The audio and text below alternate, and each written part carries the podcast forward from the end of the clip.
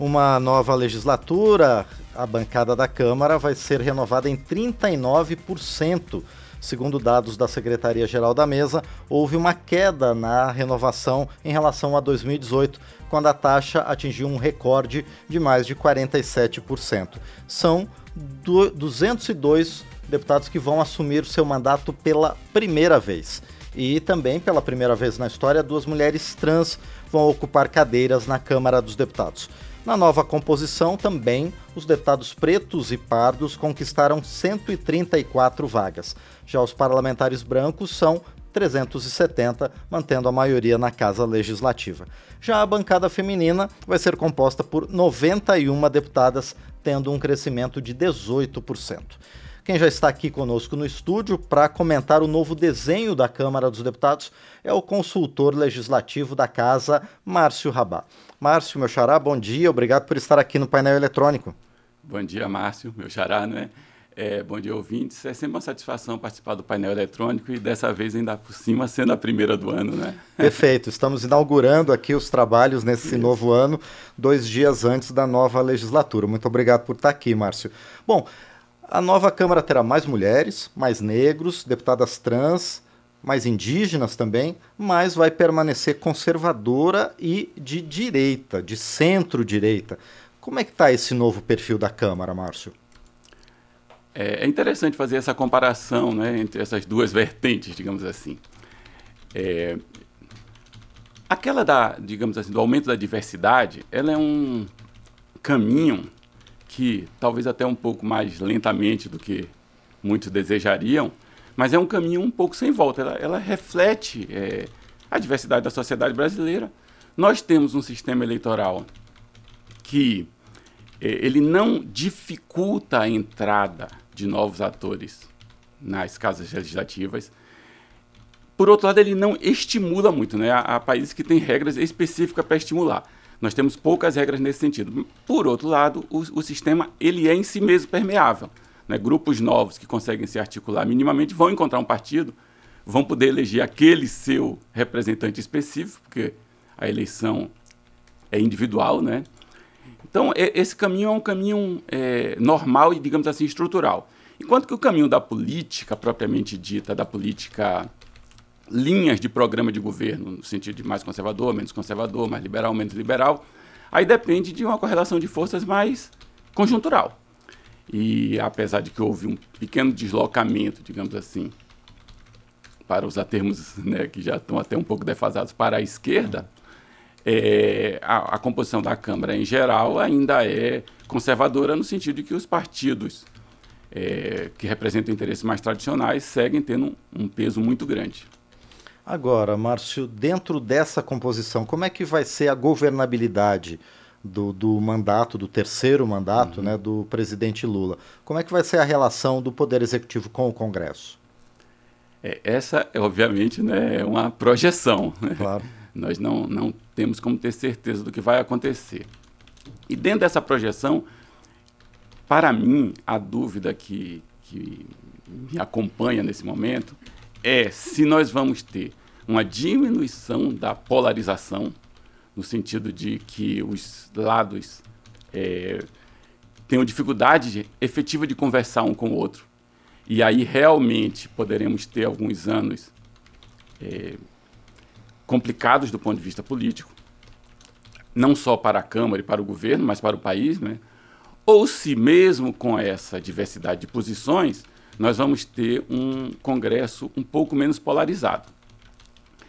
Eu acho que a convergência que parece haver ao redor da candidatura do atual presidente Arthur Lira em uma chapa praticamente única, praticamente única é, não é uma forma razoável de falar, porque obviamente tem que respeitar quem vai se candidatar também. Mas com uma convergência muito grande, aponta nesse sentido de uma diminuição da politização, de encontrar é, lugares de conversa. Né? A eleição do Senado, por outro lado, trazendo aqui a Câmara ao lado para a nossa conversa, ela já vai um pouco em outro sentido. Ela, ela já dá uma demonstração de que a polarização pode seguir é, com uma certa força, né? Porque aparentemente lá, apesar da é, favoritismo bastante grande do, do atual presidente também, é, vai haver uma candidatura de oposição mais competitiva. Agora, Márcio Rabá, e dentro disso, dentro dessa perspectiva de uma eleição, de uma reeleição do presidente Arthur Lira com uma certa margem, né, uma folga e talvez até um recorde né, de votação, como alguns analistas estão colocando.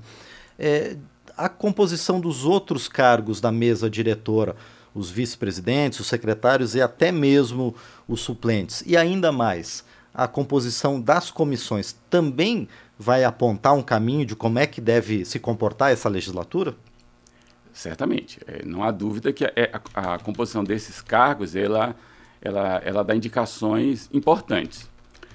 Mas, mais uma vez, eu acredito que o fato de haver essa convergência na presidência, ela, ela dificilmente aconteceria se não estivessem sendo feitos acordos relativamente sólidos para a distribuição dos outros cargos. Então, ela aponta também aqui no sentido de uma certa convergência. Embora é preciso ver que a distribuição de lugares é, é de decisão dentro da Câmara, ela segue alguns parâmetros que não são não se podem mudar de uma hora para outra, né? O que acontece aqui dentro, em última instância, ela reflete o resultado da eleição. É claro que há sempre um espaço muito grande para a política, né? E os deputados são é, habilidosos nesse aspecto e conseguir tirar o melhor possível do resultado que ele teve na eleição. Mas, em última instância, você não pode fugir totalmente do, do que aconteceu lá. Por isso que os blocos partidários, às vezes, enganam um pouco as pessoas. Né? Os blocos partidários são compostos aqui dentro da Câmara para esse tipo de eleição. É, que eles são mais um instrumento de acordo do que realmente é, um reflexo das reais disputas políticas que estão acontecendo aqui. E agora, uh, Márcio Rabat, também a gente verificou nessa última eleição o menor índice de renovação. Né? E além dos deputados que foram reeleitos, também há muitos outros deputados que não estavam exercendo o mandato, uhum. né? não foram eleitos porque ou não se candidataram ou buscaram outros cargos em 2018, mas estão de volta agora em 2022. Essa menor renovação na série histórica aponta para quê? Para uma volta à política mais tradicional, sendo que em 2018 a gente teve a questão da nova política, muitos atores que nunca haviam exercido cargo chegando aqui à Câmara Federal. É isso que está acontecendo, Márcio? Eu diria que provavelmente sim. É, o que eu acho que é preciso tomar cuidado é com a ideia de que isso é uma tendência é, para sempre, né? Quando o que nós vemos aqui na composição da Câmara, nesse aspecto da renovação, é que ela depende um pouco do ciclo político. Dá um exemplo. Quando houve a, a eleição é, de 86, foi a eleição é, da, para a Constituinte, né, muitos grupos novos se organizaram que queriam participar das Constituintes. Até hoje ainda é o maior aumento proporcional do número de deputadas mulheres. É, triplicou. É, quando você tem um grupo novo entrando, obviamente a composição da Câmara se renova muito. Isso voltou a acontecer, por exemplo, em 2002, na primeira é, eleição do presidente Lula, o, a bancada do, do, PT cresceu muito, ela se tornou bem maior do que tinha sido em qualquer outro momento da, da sua história. Isso leva a uma renovação também grande da composição da Câmara. Em 2018 aconteceu a mesma coisa. É, entrou um novo grupo com muita força, que ocupou muitos espaços, mas que agora em 2022 já está lá, digamos assim. Né? Então, esse grupo é representado em grande parte pelas mesmas pessoas. Então, é, sem dúvida, é um fenômeno importante. Ele indica uma certa acomodação de forças, mas não significa que ele é uma tendência para sempre. O, mais provável é que a gente siga vendo essas renovações maiores quando surge um novo grupo, renovação menor quando o, a política segue mais ou menos o mesmo padrão que estava seguindo anteriormente. Então vamos voltar para uma questão que você tratou na primeira intervenção, Márcio de que há um aumento da diversidade, mas que é um caminho que está sendo é, traçado lentamente. Por exemplo, na questão da bancada feminina, né, que, é uma, que cresceu 18%, nunca tivemos 91 é, deputadas. O que isso deve representar em termos das discussões legislativas aqui na Câmara. O que esse aumento da bancada feminina representa? Bom, Márcio. É, antes de entrar especificamente Sim. nesse ponto, é, eu gostaria de, de, de, comentar o seguinte. É, me surpreendia um pouco a lentidão com que a bancada feminina estava crescendo. Porque, como eu disse, é, o nosso sistema eleitoral ele é relativamente poroso. Ele abre espaço para novos grupos. É, e, e as mulheres, né, como segmento da população, que além de ser muito grande, né, ela já estava em processo de ocupação de muitos espaços na esfera pública, isso se refletia muito pouco na, na Câmara. Nós tivemos esse grande salto em 86, a que eu me referi, que era a Constituinte, mais do que triplicou. Depois o processo de crescimento foi muito lento. Eu, pessoalmente, esperava que ele começasse a crescer em algum momento. Uhum. E realmente, nas eleições passadas, isso aconteceu com uma certa força. Eu até gosto de dizer, para é, botar um pouco de banca, que naquela eleição eu tinha dito num, num evento aqui da TV Câmara que eu nunca tinha visto tantas mulheres dizerem que iam votar em mulheres. É, isso já é um fenômeno importante, né?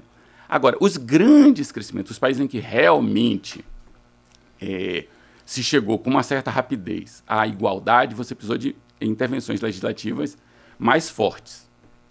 Eu até acho que nós chegaríamos a um patamar relativamente igualitário sem isso.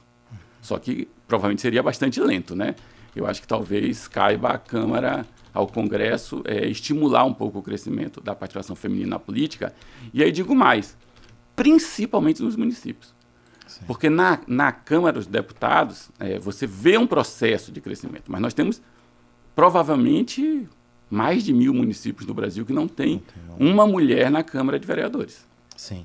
Eu entrevistei no ano passado, antes do, do final dos trabalhos legislativos, uma cientista política dos Estados Unidos aqui no painel eletrônico que mostrou que não é apenas a eleição para vereador, por exemplo, uhum. mas também a ocupação dos cargos no executivo, nas secretarias, uhum. que também acabam sendo um primeiro caminho para a mulher entrar na política, não é, Márcio? Sim, são muitos caminhos, né? Sim. E, e é interessante que a bancada feminina está muito atenta a isso, né? É, por onde vamos atuar para propiciar esse crescimento. E eu acho que uma, uma das coisas que muda, voltando um pouco à sua pergunta inicial, que muda aqui na Câmara, é que essa bancada, a partir do momento que ela ganhou certa musculatura, em termos de tamanho mesmo, né? É, ela passa a poder atuar de uma forma mais sistemática e contundente em relação à própria legislação de promoção da participação das mulheres na política. Esse é um fenômeno, é uma das grandes mudanças que aconteceu aqui na Câmara nos últimos anos, desde que eu estou aqui. Perfeito. E isso, Márcio, vai se refletir também na questão do aumento da bancada de pretos e pardos, né, como o IBGE classifica, de negros, uhum. e também de outras minorias, como, por exemplo, indígenas, hoje a gente tem cinco. Uhum. Também esse mesmo caminho vai acontecer? É, eu acredito que, no geral, a resposta é sim.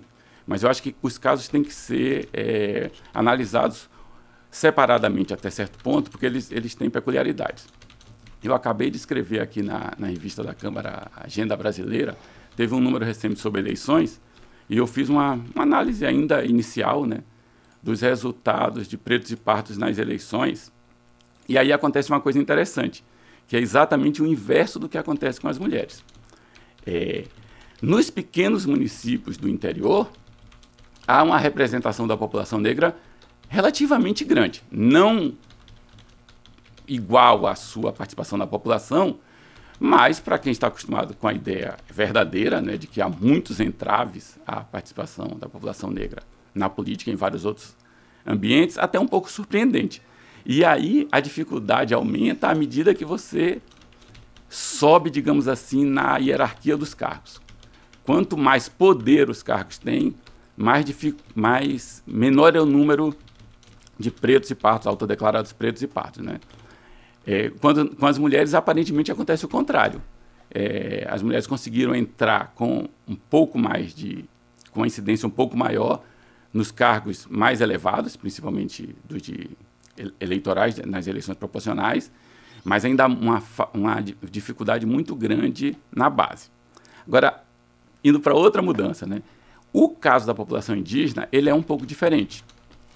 A não ser que a gente considere, é, chame de população indígena, o que nós chamamos hoje de população negra, né, o afrodescendente, que é todas as pessoas que, é, de alguma forma, têm ascendência né, nos povos originários aqui do nosso continente, e aí a população seria imensa e a participação política dessa população seria grande também. É, porque né, todos os estudos de antropológicos, Sim. genéticos mostram que quase todos nós, né, de alguma forma, temos um pouco dessa carga genética. É, se nós considerarmos só o que nós geralmente classificamos efetivamente como é, população indígena, porque está mais ligada né, a essas raízes, aí o número de pessoas é muito pequeno.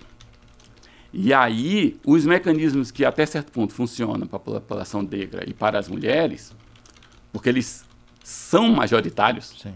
Basta que o sistema funcione normalmente bem e seja é, suficientemente democrático, esses grupos vão entrar, porque eles têm Sim. muita gente. A população indígena é um pouco diferente, ela precisa talvez de. Primeiro, a participação política dela talvez precise de apoios mais contundentes, e depois que é, elas precisam que o Estado de Direito funcione, mais do que a democracia, digamos assim. Sim. O Estado de Direito garante os seus direitos, independentemente de ser maioria ou minoria. É, eu acho que essa é a grande preocupação. Perfeito. Bom, o nosso tempo, infelizmente, se esgotou. A gente está conversando com o consultor legislativo da Câmara dos Deputados, Márcio Rabá, a respeito da, dos movimentos históricos, né, da composição da Câmara dos Deputados e o que isso influencia nos trabalhos legislativos. Márcio, eu quero mais uma vez então agradecer por você estar aqui conosco para conversar sobre esse tema e eu espero que a gente se encontre novamente mais vezes por aqui. Muito obrigado. Eu é que agradeço o convite. Eu sempre gosto, falo para todo mundo que eu gosto muito de participar das meios de comunicação da Câmara e tenho um carinho aqui pelo painel. Nós Obrigado. É que, nós é que agradecemos mais uma vez a você, Márcio, e queremos sempre a sua presença aqui.